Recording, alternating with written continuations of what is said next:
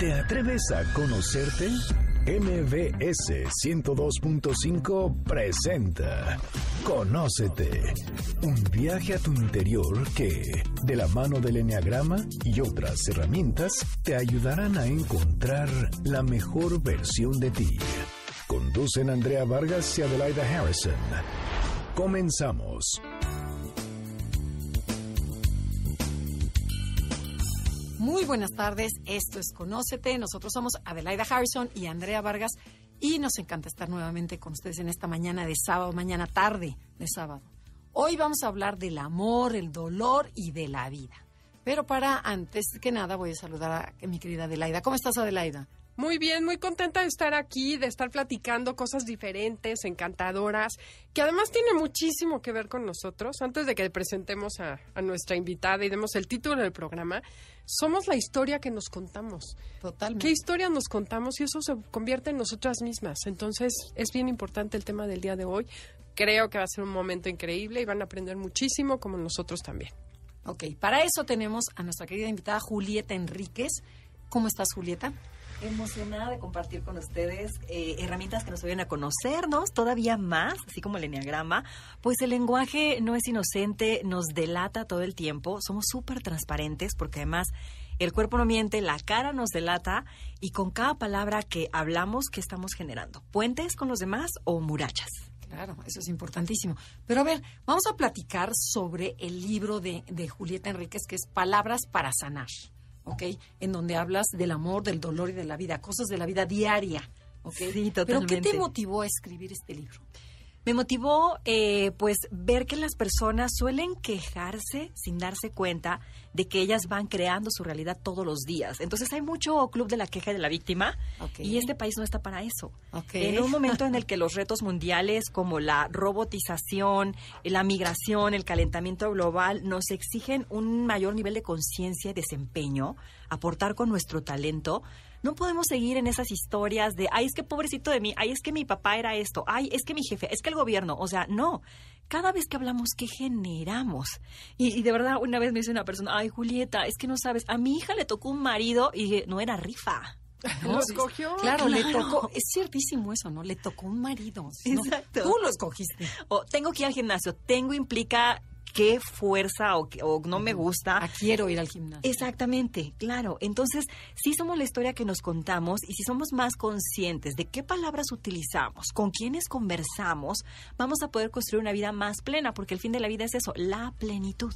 Oye, quiero comentar algo que va a sonar un poco a Margator, como dicen hater, pero entonces somos un país de víctimas y esclavos de nosotros Afortunadamente no, hay espacio para, para eso, pero me parece que siempre somos más, afortunadamente, las personas que enfocamos el lado bueno. También se dice que somos un país de optimistas, ¿no? Okay, claro. Informados, afortunadamente. Entonces, es como ya erradicar esa parte que con las redes sociales parece que le pusieron un megáfono, ¿no? Sí. Entonces es, oye, no, asume tu responsabilidad o no te enfoques en eso. Ay, es que ahora los empresarios, ahora los impuestos. Mira, no hay empresario tonto.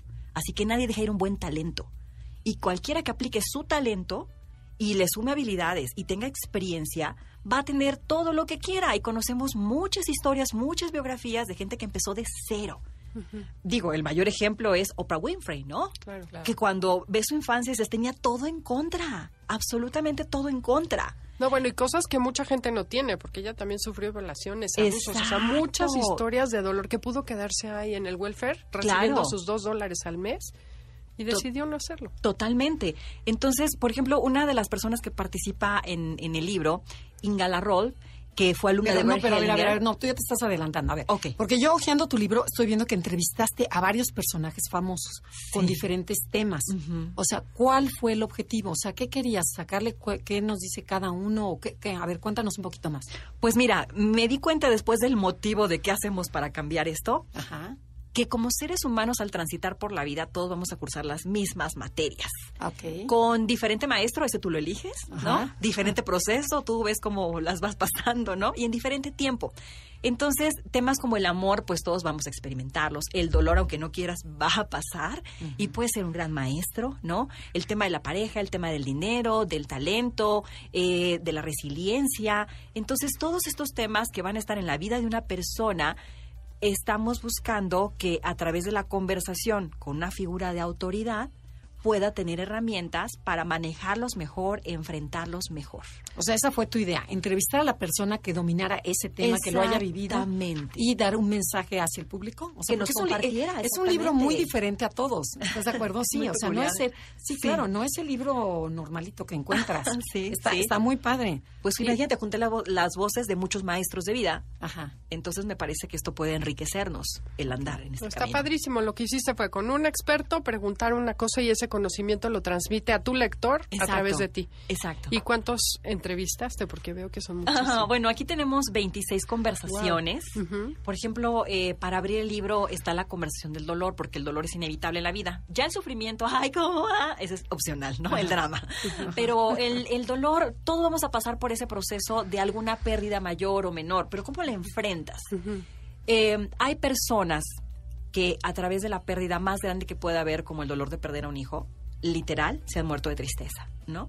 O vienen eh, enfermedades por tanto resentimiento, no lo alcanzaron a manejar. Pero me parece que eh, Virginia Sendel, esta gran comunicadora que en algún momento pasa por la tragedia de que en una Navidad se incendia Ay, la sí. casa y fallece su hija y fallece eh, uno de sus nietos, eh, el otro se salva pero con graves quemaduras y el otro pues afortunadamente que, quedó bien, pero es que fue que los aventaron a la terraza del vecino. Claro. Entonces con este gran dolor, ella eh, lo transformó a lo largo de su proceso en un acto de amor para crear una fundación y honrar esa situación. Lamentablemente, años después también eh, fallece su otro Mauricio. nieto, ¿no? Eh, Lorenzo, Lorenzo. porque Mauricio muere en, en el incendio. Entonces, imagínate nada más qué golpes de dolor le ha dado la vida y cómo está de pie y sigue ayudando. Me llama mucho la atención que en una conferencia ella empieza diciendo, esta fundación nació del dolor y se transformó en un acto de amor. ¿Qué tal? Y entonces aquí conversamos de qué manera logras eso y vamos explorando pues los principios de la tanatología, ¿no? Que es primero es la negación, no no, dime que no es cierto, dime que no es verdad, que no no pasó el accidente, no se murió, eso nos estamos contando en la primera fase. Pero después entramos en una fase eh, que tiene que ver con con estar como esta negociación de, de y si hubiera eh, hecho esto, y si lo hubiera avisado, y si no hubiera ido. Y luego estamos también en una fase como de enojo y hasta que llegamos a la, a la conciencia, a la aceptación, ¿no? Incluso con una negociación de, bueno, ¿y ahora cómo me va a cambiar la vida? ¿Y ahora qué voy a hacer? Entonces nos vamos contando diferentes cosas en diferentes etapas, en diferentes momentos, por cada proceso. Lo que como seres humanos nos va a ayudar a enfrentar mejor nuestros procesos va a ser el nivel de conciencia. Por eso la importancia de conocerse a través de herramientas. Claro, y yo diría ahorita... Claro, como el enneagrama, ¿verdad? Exacto, y la gente que está diciendo, ay, no es anuncio". cierto, no me digas que la historia me cambia la vida. Sí, cambia tu mentalidad y tu vida va a cambiar. Entonces la invitación sería esa el día de hoy a este programa. Exactamente, porque de hecho, mira, yo me encanta compartirles. No somos el resultado de nuestro pasado, porque yo decido cómo interpretarlo. Claro. Somos la materia prima de eso con lo que soñamos. Entonces es como enfócate como quién te quieres ver, qué quieres lograr, qué quieres hacer o ser. Y desde ahí empiezas a alinear tus conversaciones, tus relaciones, tus acciones, tus decisiones. Pero si te quedas mirando atrás, ¿no? Digo, Simon Freud, uno de los padres de la psicología, decía, infancia es destino. No, señor, ya crecí, yo decido. Y cuando exploramos la historia de muchas personas, cuando te citaba a Inga Larrol, me decía, yo pasé por el hambre, la guerra, la enfermedad, y hoy es una de las principales eh, eh, consteladoras en Iberoamérica y ayuda a mucha gente a reencuadrar con herramientas esa historia que se está contando para tener vidas más plenas. Oye, de todas estas conversaciones que tuviste con las diferentes personalidades, ¿cuál fue la que más te impactó? O sea, ¿cuál fue la que te dejó a ti más? Mira, suena como cursi que yo diga que todas me fueron aportando, pero algunas fueron como de mucho descubrimiento. Por ejemplo, la conversación de la adicción con Alex Lobo. Porque me di cuenta que todos hemos pasado en algún momento por una adicción. Una cosa es el uso. Pues todo el mundo lo hace, pues se me antoja, es fin de semana, ¿no? Uso. Después paso al abuso, ya me gustó, ahí voy, duro y dale, ¿no? Y después llega un momento de dependencia. Es que si yo no hago esto, no me siento bien, como que ya no puedo, ¿no? ¿no? Y cuando llegas a la adicción, cuya definición es literal, te estás matando y no estás parando, ¿no? Ya hay un proceso muy fuerte de destrucción tuyo y de los que te rodean. Y la adicción no solamente es con una sustancia, Claro, pueden ser conductas adictivas. Que tienen todos estos, estos sí- síntomas de búsqueda, de negación, ¿no? De dependencia total. Y Adicción entonces a las compras, por ejemplo. ¿no? Claro, al, al shopping, una muy aplaudida, el workaholic, ¿no? Claro. No hace otra cosa más que trabajar, trabajar. Y la familia, y la salud, y los hijos. O adicción al ejercicio, o sea, También, extremo. A las la- personas. La, ludopatía con estos temas de, de- de juegos de azar, a las personas es la más común, las relaciones Claro. tóxicas. Es más, incluso confundimos eso con amor. Exacto, sí, sí, sí, sí, es, es terrible y es la más común. Entonces, el descubrir todo lo que pasaba en el proceso de adicción y, y le preguntaba yo a Alejandro, oye, ¿qué se cuenta una persona en ese momento? Y me dice, justo adicción, no estoy hablando. Si yo no hablo cómo me siento, voy a buscar diluirlo, evadirlo con una conducta o sustancia, por no hablar. ¿Qué tal? O sea, ahí también se necesita hablar. Claro, el que no habla se enferma. Dios no lo oye. Además. Tenemos que ir a un corte comercial. Esto es Conócete y el tema del día de hoy es las palabras para sanar. Estás escuchando el podcast de Conócete con el Enneagrama, MBS 102.5.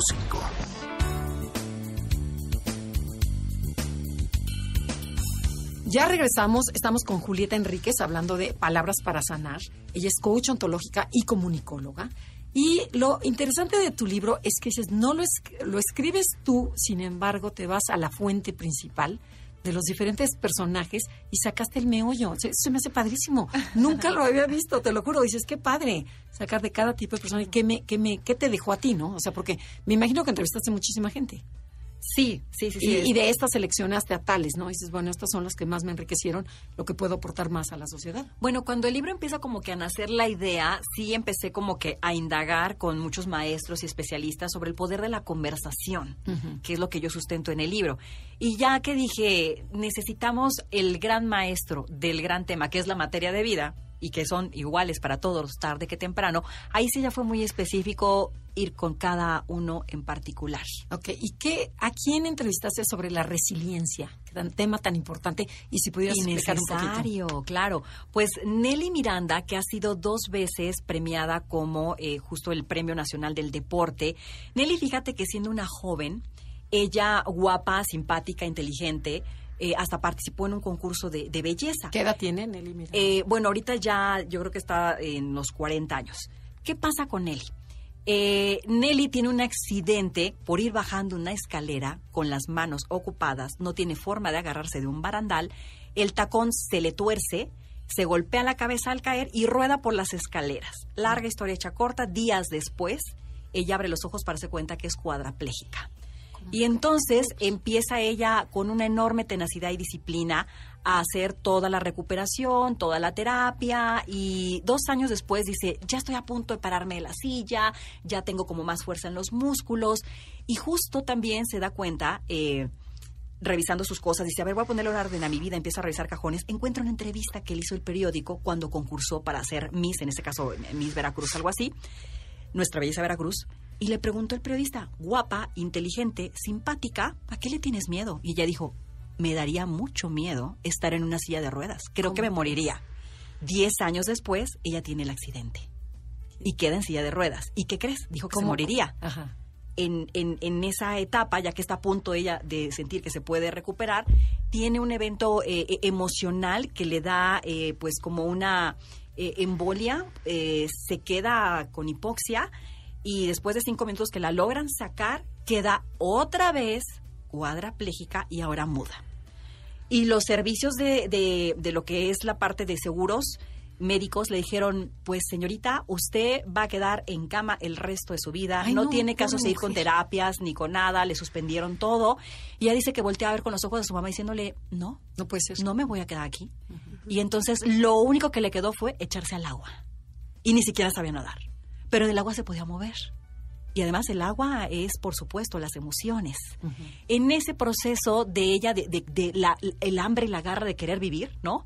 Le dijo su entrenador, oye, es que más que terapia, tú le pones todo, en, puedes ser hasta campeona de natación. Y le dijo, primero enséñame a nadar. Ok. Y bueno, finalmente Nelly ha ganado más de 200 medallas para México, ha sido Premio Nacional del Deporte en dos ocasiones y es una mujer cuya resiliencia es un ejemplo de, de vida, Bueno, sin duda alguna. Así indudable. es. Y después de eso no puedes decir nada. Exactamente. Oye, eh, algo que me llamó la atención es que mencionas que podemos ser adictos a nuestras emociones. Y está en el primer capítulo. Supongo que tiene mucho que ver con todo lo que sucede, con lo que hacemos, con nuestra vida. ¿Nos cuentas un poquito más? ¿Cómo podemos ser adictos a la depresión, a la victimización, a ser, o sea, genera una adicción el cuerpo contra eso o hacia eso? Pues cada emoción segrega su neuropéptido, Ajá. ¿no? Su sustancia química en el cerebro y cada vez que me enojo genero esa fórmula en particular. Y como me enojo todos los días y le doy un poquito, la siguiente generación de, de células ya nace con más receptores para ese neurotransmisor, neuropéptido, y entonces ahora quiero enojarme. Entonces ya se me vuelve un estado de ánimo y con el estado de ánimo después estás haciendo parte de mi temperamento y luego de mi personalidad, ¿no? Y entonces ya es como parte de... Y entonces eh, acabo agarrando a la, a la emoción como un escudo, como una forma de operar en la vida y ya me engancho con, con ella. Y como una forma de sentirme bien, porque supongo que si tengo esos receptores, esos me hacen sentir bien. Aunque no sea lindo, es conocido. Por supuesto, ni siquiera te das cuenta cómo llegaste a eso y qué estás haciendo con tus relaciones y con tu salud. Claro. Así pasa con la adicción, hay una negación, ¿no? Pero acá eh, la respuesta de nuestro especialista es, bueno, efectivamente, incluso el cuando, no sé, alguien adicto a la, a la pornografía, ¿no? Apenas abre la computadora, empieza a descargar y ya está como el efecto Pavlov, ya está salivando, ya está emocionado de que va a ver su porno, o sea, ya hay como toda esta segregación de químicos. Todo esto tiene que ver con los procesos de, de adicción, que bueno, son muy profundos. Pero lo tratas en el libro. Así es, está, está en el libro. La verdad que la conversación de la adicción es bastante extensa porque es un tema muy común. Si le empiezas a revisar, dices, ay, carambas, todos en algún momento de la vida caemos. hemos sido adictos a algo. Y la importancia por eso de tener con quién hablar, cómo me siento, por qué me siento y de entender que dependiendo de las personas con las que vas conversando, te vas transformando. Y si encuentras quien te haga las preguntas adecuadas para salir de tu soledad, de tu vacío existencial, pues no te vas a ir a una adicción, ni a una excusa, ni a un papel de víctima, sino a la acción, ¿no? A tomar oye, decisiones. A ver, yo aquí estoy viendo en tu libro que conversaste con Jorge Bucay, qué interesante, y sobre el miedo. A ver, el miedo, todo el mundo lo hemos sentido y además es la base de mi personalidad. O sea, platícanos, ¿qué te dijo Jorge Bucay Pues eh, él menciona mucho que el miedo es completamente apuesto, opuesto al, al amor, ¿no? Con el miedo eh, no quiero compartir, me guardo, eh, no sé si valga la pena, entonces me retraigo. Y con el amor yo me entrego y entrego lo mejor de mí y me arriesgo a creer que puede ser lo mejor que va a pasar. El miedo de manera biológica, ¿no? Está temblando, córrele, hay balazos, agáchate. Pero fuera de eso, es una historia que me estoy contando. Ay, si me dice que no, y si me lo rechazan, y si no soy suficiente, y si quedo mal. Y entonces cuando yo alimento mi miedo, me voy a la parte de la paranoia. Y ahí sí el miedo es mi peor enemigo. Por ejemplo, cuando hablé con Eduardo Nájera, jugador de, en su momento de la NBA, le dice, el miedo es mi mejor aliado. Si no me diera miedo perder todo lo que he ganado para apoyar a mi familia, yo no entrenaría como entreno. Y es una cierta adrenalina que también te impulsa, ¿no? A estar vivo. Por supuesto. Entonces, el, el miedo, yo digo, el miedo es natural del ser humano. Es una emoción que se te para enfrente y te dice, ¿qué onda? ¿Estás listo? ¿Vamos con todo? ¿O te preparas más? Nada más. Si tus sueños no te dan miedo, no estás a la altura de ellos. Y cuando le pregunto a, a Bucay, le dije, oye, pero a ver, eh, cuéntame. ¿Cómo es enfrentar el miedo para el primer libro? Y él me dice, bueno, pues es que todo el mundo decía que ya eh, yo tenía mucho material, que voy a publicar un libro, pero voy a la editorial y me dicen, por favor, señor, dedíquese a otra cosa. Exacto, el bestseller de Latinoamérica, ¿no? Y le dije, y, ok, pero no tuvo miedo, fue y se paró, ¿no? Y le dije, ¿cómo le das la vuelta a ese primer no? Porque habrá quien dijo, lo intenté, tienen razón, Sí, no era lo mío, ¿no? Eh, no, pues él dice, la familia ayudó, los amigos empujaron, y con todo este empuje dije, aquí va de nuevo, ¿no? Y es uno de los bestsellers de Latinoamérica hoy en día. ¿Qué tal? O sea, vencer el miedo, con todo y miedo. Enfrentarlo, exactamente. El miedo puede ser un gran aliado, lo estoy sintiendo, cómo me estoy preparando y cómo voy por más. A, eh, a estarlo alimentando con esta conversación negativa, ¿no? Y entonces me vuelvo paranoico y se vuelve mi peor enemigo. Y ahorita me, me pongo a pensar, entonces podemos ser agradecidos con el miedo y tocar otro tema que hablas de la gratitud. Sí. ¿no? ¿Cómo es la gratitud? Aprender a agradecer hasta lo malo en la vida o lo negativo, lo que de entrada nuestra historia nos hace pensar que es negativo, ¿no? Claro, porque sí hay que agradecer que gracias al miedo me he salvado de muchas situaciones, ¿no? Todo esto. Y este de la gratitud es con Adriana Macías, esta extraordinaria mujer, súper preparada, gran conferencista, escritora, y que bueno, cuando ella nace no tiene brazos. Y yo Ah, dije, esta con chava, ella claro, con voy a hacer la Ajá. conversación de la tenacidad. Su vida es pura tenacidad. De verdad, cuando yo vi un primer reportaje de ella en televisión, dije, wow, mis respetos. Y conocerla en persona más. Y Pero su ella- actitud, ¿no? O y su actitud, además, claro, ¿no? Y cuando yo hablo con ella, empiezo a entender la importancia de agradecer. Me dice, mira, la gente se preocupa, se enoja porque no tiene algo, no ha logrado algo y se enfoca en lo que no tiene. Imagínate si yo me enfocara todos los días en que no tengo brazos. Claro. No, imagínate. Me dice, sin embargo, yo agradezco que, mira, estoy viva, ¿no? Me dedico a lo que me gusta, compartir con las personas, hacerle sentido a su vida. Tengo una hija maravillosa que agradezco, está sana, mi esposo, mi familia. Entonces hay que agradecer. Sí, la tenacidad es importante, pero el agradecimiento lo es más. Y en resumen, pues, la riqueza es muy amiga de las personas agradecidas. Claro. Y la riqueza no es solo dinero, sino tiempo de calidad, relaciones, ¿no? Plenitud. Sí, porque te pones en el lugar de que compartir, no de víctima de me falta, porque si estás viendo lo que no tienes, no agradeces nada, porque Ajá, tienes el club de la queja, además. Exacto. ¿no? Todo mundo te huye. Y por otro lado, si te mueves al otro lado, pues atraes gente positiva que te puede dar las herramientas que necesitas para lograr aquello que buscas. Es un Claro. vicioso, por supuesto. Y con eso yo busco que el lector sea consciente de qué hablamos todos los días. Porque si diario me cuento con mis amigos para quejarme de no de, de lo mal que está el gobierno o para quejarme las mujeres de sus maridos o para quejarme de ay este las dietas o deja de quejarte y asume responsabilidad. En la vida se pueden tener excusas o resultados, pero no se pueden tener los dos al mismo tiempo. Entonces, ¿qué historia nos estamos contando? O sea, tu libro es peligroso porque ya no te puedes hacer guaj. Das muchas herramientas y está claro. padrísimo. Tu vida puede cambiar, pero ten cuidado. Si no quieres que cambie, si quieres seguir en el mismo lugar, no lo compres. si usted quiere seguir anestesiado y que la vida se le vaya pasando con los años y las oportunidades, no es para usted. Exacto. Nos tenemos que ir a un corte, no se vayan, estamos con Julieta Enríquez, no le cambien, porque vamos a regresar con el éxito. O sea, nos vamos a platicar sobre el éxito, pero del éxito desde todos los puntos de vista. Claro que sí. Esto es Conócete y si les está gustando el programa, Búscanos en Enagrama Conócete de Facebook y Twitter arroba Conócete MBS. Y si quieren bajar el podcast, Pueden hacerlo en la página de la estación, Noticias MBS, buscan Conócete y ahí ya pueden ver todos los podcasts. Estás escuchando el podcast de Conócete con el Enneagrama, MBS 102.5. Ya estamos de regreso en Conócete y hoy estamos con Julieta Enríquez hablando de muchos temas. Has tenido conversaciones súper interesantes con gente muy capaz y expertos en cada tema. Antes de irnos a un corte comercial, Andrea te dijo que si nos platicas un poquito más del éxito. ¿Con quién platicaste sobre éxito y qué te dijo? Pues la conversación fue con Ricardo Perret porque él es Cuen- pero investigador. cuéntanos quién es, quién es él. Ricardo Perret es investigador, él ha profundizado mucho en temas también de neurociencias y entonces él tiene un libro que se llama El gen exitoso que estuvo entrevistando e investigando a cientos de personas para ver, bueno, qué es el éxito, cómo se logra, pero sobre todo qué lo determina. Y entonces mucho tiene que ver con tu nivel de autoestima y congruencia en la vida para alcanzar el éxito. Me dice, mira, Julieta, hay gente que va sobre quien tenga que pasar a fin de tener éxito, lograr éxito en la vida, pero luego el éxito es súper costoso. Se enfermó, se divorció, nadie lo quiere, no, gracias, ¿no? Claro. No quiero estar en ese lugar. Y sin embargo hay personas que fueron como construyendo estas relaciones, la familia, cuidando su salud, siendo congruentes, y el éxito apareció en sus vidas. Ok, pero es un éxito 360 grados, o sea, no es un éxito individual empresarial, ¿no? Claro, es que ahí tendríamos que definir, bueno, ¿qué, qué es éxito? Cuando se hizo una gran investigación para el documental de Happy, que tardó eh, pues cinco años en estar recorriendo casi, bueno, los cinco continentes, para preguntarle a la gente qué quiere, y la gente quiere ser feliz, pero no era lo mismo ser feliz para ti que para mí. Y agruparon, ¿no? Estos, estos dos lugares. Felicidad extrínseca, que te hace feliz, ser famoso, tener dinero y verme bien.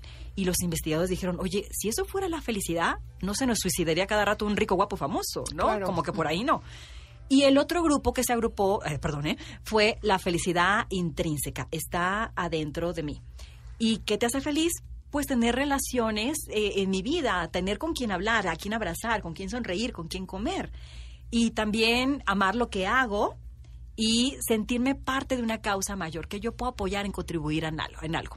Curiosamente, estos datos son los mismos que pueden definir a las personas que viven en las zonas azules del planeta. Hay un libro al respecto, Sí, sí, sí. donde la gente es saludable, feliz, ¿no? longeva, feliz, ¿no? Nada que ver con las estadísticas que tenemos de salud que hoy son terribles. La ONU dijo desde el 2010 que para el 2020 la depresión sería la principal causa de muerte y lamentablemente ahí vamos con el incremento de suicidios y demás. Entonces, con esto tiene que ver con, el éxito. ¿Qué, ¿Qué es éxito? Y al final de esta conversación, pues éxito no es que estés en la portada de la revista, ¿no? Que todo el mundo te conozca, a veces hasta la fama puede ser pesada. Es que te sientas a gusto en tu piel, tú sabes quién eres, eh, hay alegría en tu corazón y hay como esta sensación de paz en tu mente, porque sabes que no, eh, no podemos tener nunca el control de todo, ni siquiera podemos garantizar que nosotras o nuestro radio escucha mañana está vivito y coleando. Claro. Ni siquiera podemos garantizar eso, ¿no? Entonces, el éxito tiene que ver con vivir en congruencia y sentir que vas avanzando en lo que estás anhelando desde la congruencia en una manera generativa y constructiva, como decías, en un 360 grados. Muy bien, bueno, y a ver, ¿a quién más, Adelaida? ¿A quién quieres que, que nos platique? Otra conversación. ¿Con el dinero? ¿Relate? Pues el dinero que Ay, pensé la, la que le- gente, pensé la que le gente se queja. A ti, a ti, a ti, a ti, porque si no va a decir que yo me La- acaparé el programa. La gente se queja tanto de que no tiene tiempo o no tiene dinero, que dije, claro que es un tema importante, ¿no? Y de sí, repente... ¿por qué lo consideraste, o sea, el dinero? O sea, Pues en estas materias de vida la gente que sí. siempre dice, es que si tuviera dinero, haría esto, aquello, el otro. Y le dije, mira, ¿sabes qué? Vete a un hospital de la sala terminal y una persona con todo el dinero del mundo te va a decir, es que si tuviera un día más de vida, no sabes lo que haría. Claro. Entonces, sí, el dinero es importante eh, porque desde ahí muchas personas excusan, ¿no? La falta de, de resultados o cosas que no están logrando. Y Alejandro Saracho es una de las personas más preparadas que conozco porque se fue con todos los mentores a nivel mundial en el tema de finanzas, dinero, negociación, tiene dos ¿quién es, maestrías. perdón, perdón, ¿quién es Alejandro? Alejandro Saracho creó un sistema que se llama Reconfiguración Financiera, tiene dos libros, da seminarios muy exitosos a lo largo de Latinoamérica. Y bueno, al irte a estudiar con los mentores internacionales y hacer dos maestrías en el tema, pues tiene con qué aportar. Pero sobre todo, eh, lo que más me gustó de Alejandro es su congruencia. Y al tener congruencia, eh, de verdad se te nota. Y entonces con Alejandro la conversación del dinero fue bien bonita y yo al final digo, me acabo de reconciliar con el dinero porque yo era muy eh, onda mindfulness, este yoga, desapego. Y dices, oye, mira, tú vas a tener tanto en di- dinero en la vida conforme demuestras que puedes manejarlo. Y me dice, porque él asesora muchos consejos y trabaja con muchos empresarios. Yo he visto, Julieta, que personas que van por el dinero y no se trabajan de manera un trabajo interno, conócete, ¿no? Pueden ser verdaderos patanes. Totalmente. Pero quien se trabaja internamente y obtiene dinero, ni siquiera se lo está gastando ni le preocupa. El dinero está y lo va a ocupar. Y entonces es relacionarte con el dinero a través de una conversación de generación. Eh, y le digo, bueno, ¿y qué me tengo que decir a mí misma? Pues que eres valiosa, que tienes un talento, que tienes que aportar y que te lo mereces, que lo vales. O sea, el dinero es un resultado de lo que, de lo que hiciste. ¿sí? Exacto, y una, y una energía que está ahí para intercambiar. Pero no es El un objetivo, fin. ¿no? Nada más que como haces una cosa, haces todo. Y la gente que tiene problemas financieros muchas veces tiene problemas en muchas áreas de su vida. Totalmente. Y se atora Sí. muy cómodo y siento que es un pretexto quedarte atorado. Ay, es que el dinero, es que la situación está difícil. Y es Claro. otra vez echarle la culpa a algo externo. Sí, Ah, Hicieron un ejercicio de un señor que llega a pagarle a un hotel, le dice, aquí 500 pesos, quiero su cuarto. Y el señor dice, ah, sí, permítame, y se va a pagarle al carnicero. El carnicero le paga al plomero, el plomero le paga al periodista a X, y regresa y le pagan a él un cuarto que le debían, y le dice el cuate que estaba ahí, eh, ¿sabe que ya no me quiero quedar? Aquí está su dinero. Entonces, ¿qué sucedió? Nada, nadie ganó más, todo el mundo saldó deudas. Entonces, el dinero es una energía, es, es algo que no es tangible y tampoco es la base de la felicidad. Claro, exacto. De hecho, empiezo el capítulo diciendo, es que la gente hasta se molesta que es de mala educación hablar de dinero, ¿no? Pues él me dice, mira, el dinero no es ni más ni menos que todo lo demás. Es algo que necesitamos. Y mira, ¿qué tal esta conversación que a veces tenemos de aquí somos pobres, pero honrados. Ajá. O sea, como si yo ya la hice, me están pagando bien, ya no soy honrada o qué. Claro, también que, que, que duro. Esas mal, creencias esas- que tenemos en el erróneas. Exactamente. Otra típica, ¿no? ¿El dinero crees que crece en árboles? Pues pregúntale a un agricultor y te va a decir que sí, ¿no? Es, son creencias que nos evitan. Claro, conversaciones de familia. Exacto, Y desde conversaciones ahí nuevamente. tenemos un resultado. Ok. Oye, pero, y- pero, y también, por ejemplo, cuando el dinero lo, lo enfocas a un bien común, o sea, cuando haces un proyecto, pero sin pensar en el dinero, sino que va a ser algo Ajá. por el bien del mundo o por el bien de la Sí. sociedad, no pensando egoístamente, Exacto. para que me haga más rico. O sea, ahí ya estás mal. O sea, sino que si lo enfocas en algo positivo, solito se te va a regresar, ¿no? Claro, en la vida todo lo que damos regresa multiplicado. Y ahí está la conversión de la generosidad. Que de verdad a mí me, me encantó, es una de las que más disfruté. Y dije, generosidad, ¿a quién podríamos entrevistar? Ya no está la Madre Teresa de Calcuta. Entonces me decía una amiga, ¿qué tal las patronas? Estas mujeres que están en una comunidad en el estado de Veracruz, aisladas y que tienen más de 20 años, 24 por 7, alimentando a los migrantes que van en el tren Qué en la claro. famosa bestia, ¿no? Donde hay muchísimos accidentes. Y entonces dije, pues vamos a ver. Y yo dije, es que de las patronas se puede hablar de muchas cosas, ¿no? El tema de la migración. Entonces llego al albergue y mi sorpresa fue ver de frente una placa que decía, este lugar se construyó gracias a la gran generosidad de muchas personas. Dije, aquí es. Y estar ahí y escuchar las historias de los migrantes, te duele el alma. O sea, familias que venían con una niña de tres años y que los bajaron del tren y les dijeron, o nos dan todo el dinero, matamos a su hija y la ahogaban en un tanque de agua y se las mataron. Hijo, qué- ¿no? Y las chicas que iban diciendo, nos esculcaron todas las partes íntimas, una iba con su periodo, le revisaron la toalla, o sea, dices, no se vale. Y en lo que estaba yo conversando con los migrantes, se escuchaba afuera así un, un grito de auxilio, auxilio, ya no podían ni con su alma arrastrándose, llegan tres hombres y su zapato no tenía suela, su pie ya no tenía la planta del pie, la piel pelada. Tenían dos meses caminando desde Honduras para no subirse al tren porque lo que pasa en el tren es, es muy grave, está documentado en esa conversación. Y yo con estas mujeres les dije, pero qué, qué, o sea, ¿cómo empieza? Y me dice, pues la primera vez fui a buscar el desayuno, pasa el, el tren, entonces no puedo cruzar, traigo mi bolsa de pan y la leche, y yo veía a las personas que me gritaban, tengo hambre, tengo hambre, 20 vagones escuchando, tengo hambre, ¿no? Les, en el último vagón les aventé la leche y el pan. Llegó a mi casa, me dice mamá, y el desayuno, y se los aventé, y dijeron sus hermanas, ¿y si hacemos esto todos los días? Y los primeros cinco años fue de su bolsa, humildemente con lo que podían. Ah, Mira, qué interesante. Tienen más de 20 años haciéndolo. Claro. Entonces la generosidad es de verdad algo que, además de que a ti como ser humano te hace bien, te cambia toda tu bioquímica cerebral, ¿no? Lo sustentan las neurociencias, te da salud, te da bienestar, es uno de los indicadores de felicidad en el ser humano, El el, ayudar, a ayudar, alguien ¿no? más. Claro, sentirte parte de algo mayor. Eh, yo invito al lector a través de varios ejemplos a que compruebe que la generosidad siempre te va a regresar mucho más de lo que das.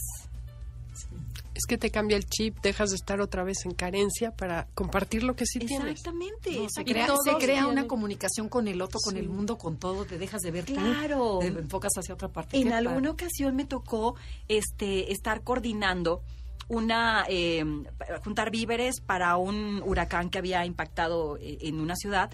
Y entonces pues la gente llegaba no y ya, coches y donaban y las cajas de leche y tratando de educar a los hijos a mira vamos a donar porque los niños se quedaron sin casa y a lo lejos vi un viejito este que apenas si podía caminar. Me llamó la atención. Dije sí el señor está grande viene muy lejos lento ya cuando lo tuve más cerca para cruzar la calle, dije, le voy a ayudar a cruzar. Alguien se adelantó y lo cruzó. Y ya cuando llegó a mí, el señor traía una bolsita de papel de estraza, como doctor Chapatín, ¿no? Y me dice con su mayor sonrisa, aquí están dos latitas de atún porque alguien se quedó sin casa. Ya no tengo para dar más, pero Ay, esto. no, no, y el señor con la ropa así como, como Sí, ya sí. muy viejita, desgarrada, su piel quemada por el sol de ser trabajador. Y me dijo, tengo dos latitas. No, bueno, se me salieron las lágrimas bueno, y no, dije, oye, Dios. Exacto, Hijo, Sí. exacto. Entonces la generosidad, si hubiera una favorita, creo que es esta, porque es eh, fue vivir el estar ahí con, con esas personas. Oye, yo con No, mis frases, no hay nadie tan pobre que no tenga una sonrisa para regalar y no hay nadie tan rico que no la necesite. Totalmente. Tenemos que ir a un corte comercial. Esto es Conócete. Comuníquense con nosotros a través de Facebook, Enneagrama Conócete y Twitter, arroba Conócete MBS. no se vayan. Estás escuchando el podcast de Conócete con el Enneagrama, MBS 102.5.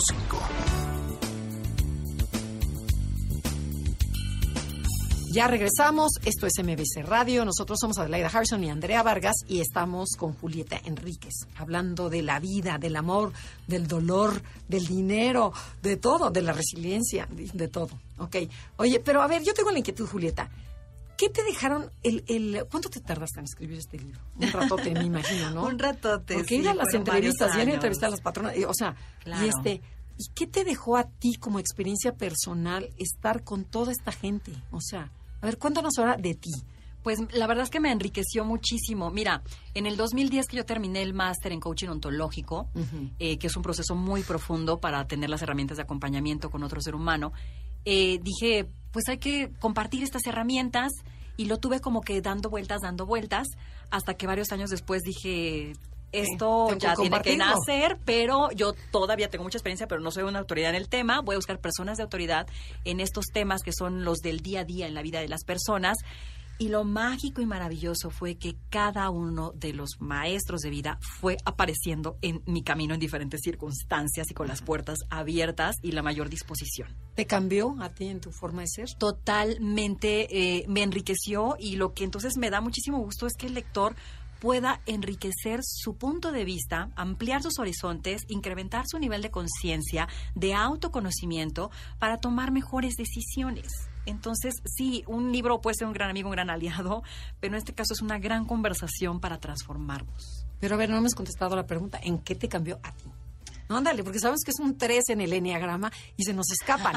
se nos escapan así como que rápido Qué de que te contesto, te digo, te no sé qué. Claro. No, no, no, personal. O sea, ¿qué te pasó? O sea, que dices, bueno, entrevisté, entrevisté esta re. O sea, Sí. es una- un deleite, ¿no? Sí, todas creo que me volví más yo misma. Ok. Me dejé la parte de el que dirán y qué van a pensar y cómo me veo. Fíjate que años atrás, eh, cuando tuve la oportunidad de tener un programa de televisión, me hice una sesión fotográfica y era yo la más fashion. Y ahorita me hice una sesión fotográfica para promocionar el libro. No fui maquillada, o sea, yo me maquillé normal, me, me hice ahí unos churritos, no usé accesorios y, y- y descalza. Y dije, soy yo. me siento tan cómoda porque estas conversaciones me ayudan a darme cuenta de qué es lo más importante. Lo más importante es que de, desnudos llegamos, desnudos nos vamos y lo único que nos llevamos es lo que alcanzamos a compartir con los demás y esta sensación de haber ayudado a alguien, haber acompañado a alguien y eh, me hizo sentir como, entonces, ¿para qué tanto extra? siendo un 3, ¿no? Si siendo tú mismo estás en tu centro y ahí alcanzas la plenitud y la salud. Ay. Ya ves, ahora sí me contaste. Ahora sí, ahora no me Muy escapé. bien. Ahora cuéntanos qué podemos hacer o de qué trata eso de conversación contigo mismo. Me supongo que es la síntesis. Ya escuchamos, ya leímos, ya aprendimos herramientas. ¿Qué hacemos con todo eso que nos estás compartiendo? Pues después de, de cada tema y de cada conversación con cada historia, llevo al lector a que entonces, pues sí, qué lindo, qué maravilloso, pero no te quedes en la parte romántica, ¿no? Cuando la puerta se cierra, la luz se apaga, ¿quién soy? ¿Cómo estoy? ¿Cómo me siento? Y también invito al lector a que haga una cita consigo mismo, no sé si diario, a lo mejor está muy ocupado, una vez a la semana, no cuando es año nuevo o el cumpleaños, para descubrir en quién me he transformado. O sea, mi trabajo como, como coach, unas preguntas, unas preguntas que le hago a las personas es ¿quién eres? No que estudiaste, estás casado, no, ¿quién eres? Y entonces es como muy choqueante de, ah, caramba, déjame ver quién soy. O a veces descubren que están contando una historia así, eso era hace 10 años, ya no. O, o darme cuenta que eh, estoy narrando los juicios de mi mamá y lo que esperaba mi papá para escribir quién soy. Y entonces cuando te vas al autoconocimiento, a conversar contigo mismo, empiezas a descubrir, a ver, qué juicios me están haciendo que opere de esta forma. De hecho, por ejemplo, la conversión de las Indias con Andrés Roemer dice, mira, pensábamos que la Tierra era el centro del universo y no fue, y que era plana y no fue. Hoy qué estamos pensando y no es. Cuestiónate más, salte del status quo. Entonces, es como esta pregunta de, a ver, aquí yo solo, desnudo frente al espejo, ya me di cuenta quién soy, me puedo descubrir, me puedo apreciar, me puedo amar, porque como nos tratamos a nosotros mismos, tratamos a los demás. Por eso la importancia del autoconocimiento, para que descubramos el amor que hay adentro de nosotros, la fuerza, la luz, y desde ahí te atrevas a brillar. No porque, ay, quiero destacar, no, no, no, porque se siente muy bien ser tú mismo y poner tu talento al servicio de los demás. La vida nos retribuye sorpresas maravillosas. O sea, yo con este libro mm, Yo siempre digo, no, yo trabajé para el jefe, para The Big Boss, Dios, y me puso todo. Todo. La cita con la, con la editorial, que a la primera me dijeran, nos interesa, te lo firmamos, y tenemos a la vuelta de la esquina una presentación que ni yo me imaginaba. Me hablaron para decirme, oye, el libro está muy bueno, hay que difundirlo, vamos a hacer tu presentación de esta manera. O sea, ¿ya salió a la venta o todavía no? Ya salió a la venta hace algunas semanas, afortunadamente en todo el país, en las grandes tiendas y librerías. De manera electrónica también está a la venta en Latinoamérica, está en amazon.com. Y este y bueno, pues la intención única para hacer este libro fue compartir. Porque Solalinde, el padre Solalinde me decía, mía Julieta, la sociedad es como una telaraña, aquí estamos todos. Y si se mueve de la esquina, a todos nos vibra. Pues que se mueva en positivo, ¿no? Claro. Entonces, me interesa mucho que la gente tenga herramientas. La conversión de la indignación con Emilio Álvarez y Casa, hoy senador eh, sin ningún partido político, es porque a mí me indigna salir a la calle y ver un niño pidiendo limosna, ver un ancianito que no tiene que comer, ver mujeres y las aparte las entrevisté que mira pues salgo a las 5 de la mañana para llegar al trabajo este ya le dejo a mi hijo el desayuno rezo para que llegue a la escuela bien voy trabajo regreso otras dos horas de camino y a planchar uniformes no y este a revisar tareas y a cocinar y yo solita puedo no entonces dices oye o sea ¿Hasta cuándo vamos a dejar de ser solidarios? ¿Hasta cuándo la gente no va a tener herramientas para crearse oportunidades? ¿No? Entonces, para mí, sí es como desde la indignación dije, esto no, no, no se puede, no se vale vivir así, ¿no? El transporte público, que dices, o sea, que los apachurro más para que entre. sí, en el metro, ¿qué tal, no? Que no puedas, esta ciudad es hermosa, de lo mejor que hay en el mundo. Y que no puedas salir a caminar porque te van a saltar. No, el ¿no? desperdicio Pena. de recursos públicos que podrían usarse a favor nuestro, que se usen para campañas, para robar, para Claro, destrozar. claro. O sea, esa parte es la es que no vale. indignante. Entonces, desde ese punto de la indignación, yo dije, no se vale. Y hay personas que están diciendo que podemos estar mejor. Estos son los temas, las busqué, llegaron, súper lindos, aportaron, y aquí está el libro para quien lo quiera leer, porque cree que su vida, su vida puede estar mejor en muchos sentidos. Claro, siempre se puede estar mejor. ¿no? Sí, afortunadamente hay que ser conscientes de esto e invitar a que los demás puedan hacerlo también. Bueno, ya nos dijiste, tenemos que hablar de nosotros, hablar con nosotros, escuchar a todos los que te platicaron qué hacer y cómo hacerlo para lograr qué, para lograr el bienestar. El bienestar, la plenitud de la vida, y es una de las conversaciones con Gaby Mar- Vargas, que también tengo años de seguirla, de- desde sus primeros libros, ver su, su evolución en los temas que va abordando. Y en este caso, eh, ella, que hizo una certificación en inteligencia de- del corazón, está muy enfocada en este tema de alcanzar el bienestar entendiendo la coherencia. Esto que se ha comprobado que el corazón late de una forma tan armónica cuando hay coherencia y tus órganos funcionan óptimamente, ¿no? Y que también cuando no hay coherencia, pues uno se enferma, otro grita y tiene síntomas. ¿Y cómo obtengo la coherencia? Pues viviendo en congruencia.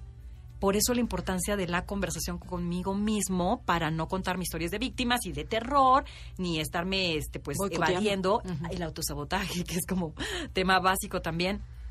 Y entonces voy invitando a- al, lector, eh, en el caso del bienestar, a que sobre todo se haga consciente de sus palabras consigo mismo, ¿ok? Y de su conversación. Gaby aborda perfectamente este tema también de neurociencias. Y también hablando de neurociencias, pues Eduardo Calixto, este maravilloso doctor, bueno. también nos cuenta, claro que cambia la bioquímica del cerebro cuando, cuando hablas, ¿no? Cuando puedes construir estas redes conversacionales, es muy interesante. Y al final le digo al lector, al lector, mira, la vida se trata de decisiones y para tomar una decisión tú debes de saber a qué le vas a decir que sí y te vas a comprometer. ¿A qué le vas a decir que no y tomas una dirección? Y aunque de repente, ay, me cuesta tanto trabajo decir que no, no sé decir que no, no puedo decir que no. me encanta una frase de, de Nietzsche, que es un este, filósofo muy disruptivo, que dice, es muy fácil decir que no cuando se tiene un profundo sí que arde en tu interior.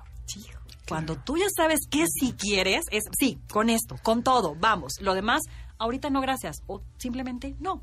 Porque cuando me trago mis nos, llega un momento en que tengo que decir basta. Y nuestra calidad de vida depende de la capacidad de saber decir basta, suficiente, se acabó. Pero entonces más bien sería una invitación a buscar que sí.